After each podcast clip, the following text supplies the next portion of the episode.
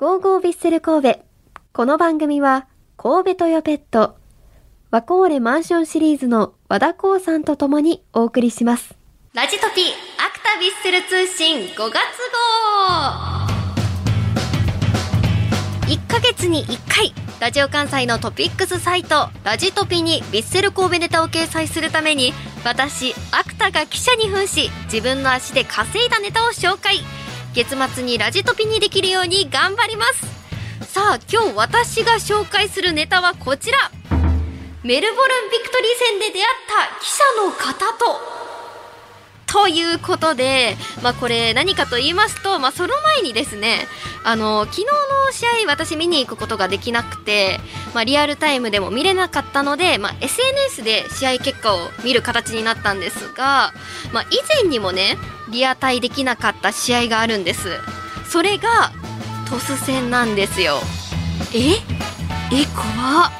今のところ私 J1 リーグ勝利を目の前でもしくはリアルタイムで見届けられてないんです。もうめっちゃ嫌なんですけど。ね。これを聞いてね。こうなんか勝利の女神の逆やとか言って「あくちゃんスタジアム来んといて」とか言わないでくださいよ。偶然ですから。絶対偶然なんですけど、まあ、ただね J1 リーグ以外だったら勝利を見届けてるんですよ。それが ACL プレーオフのメルボルンビクトリー戦です。でそのメルボルンビクトリー戦でのお話になるんですが、まあ、その時ですね記者席にいたんですがハーフタイムでお手洗いに行ってこう席に戻ろうとした時にあの前からですね「Hi, how are you?」ってこう男性の記者の方に話しかけられたんですよ。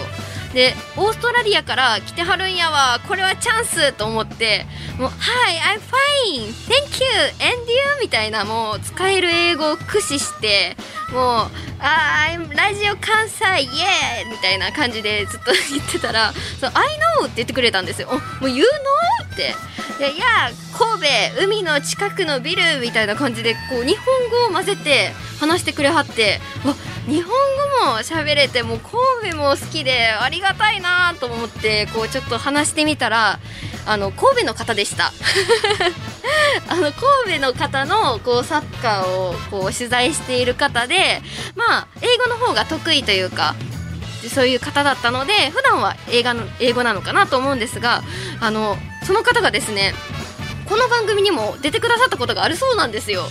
あのぜひそのアランさんという方なんですけどね。また出ていただけたらなと思います。ね本当にメルボルンの方オーストラリアの方とお話できたよ。これはネタになるぞって思ったんですけど違いました。まあ違ってもねちゃんとこういいエピソードになるんですけどでそれ以外それ以来ですね。その方とあの他の試合でもお会いするんですよ。でこの前ちょうど試合後のインタビューでこう選手にインタビューするゾーンにいてたらですねその方と小林選手がこう仲良さそうに話してたんですね。であ話してはる？と思ってちょっと近づいてこう何話してるんやろなって聞きに行ったら英語で会話してたんですよ。いやもう私よりももう本当に「いや」とかじゃないちゃんとした会話をしてはっていやこれはちょっと小林選手のいつもと違う一面が見られたんじゃないかなと思って嬉しかったですね。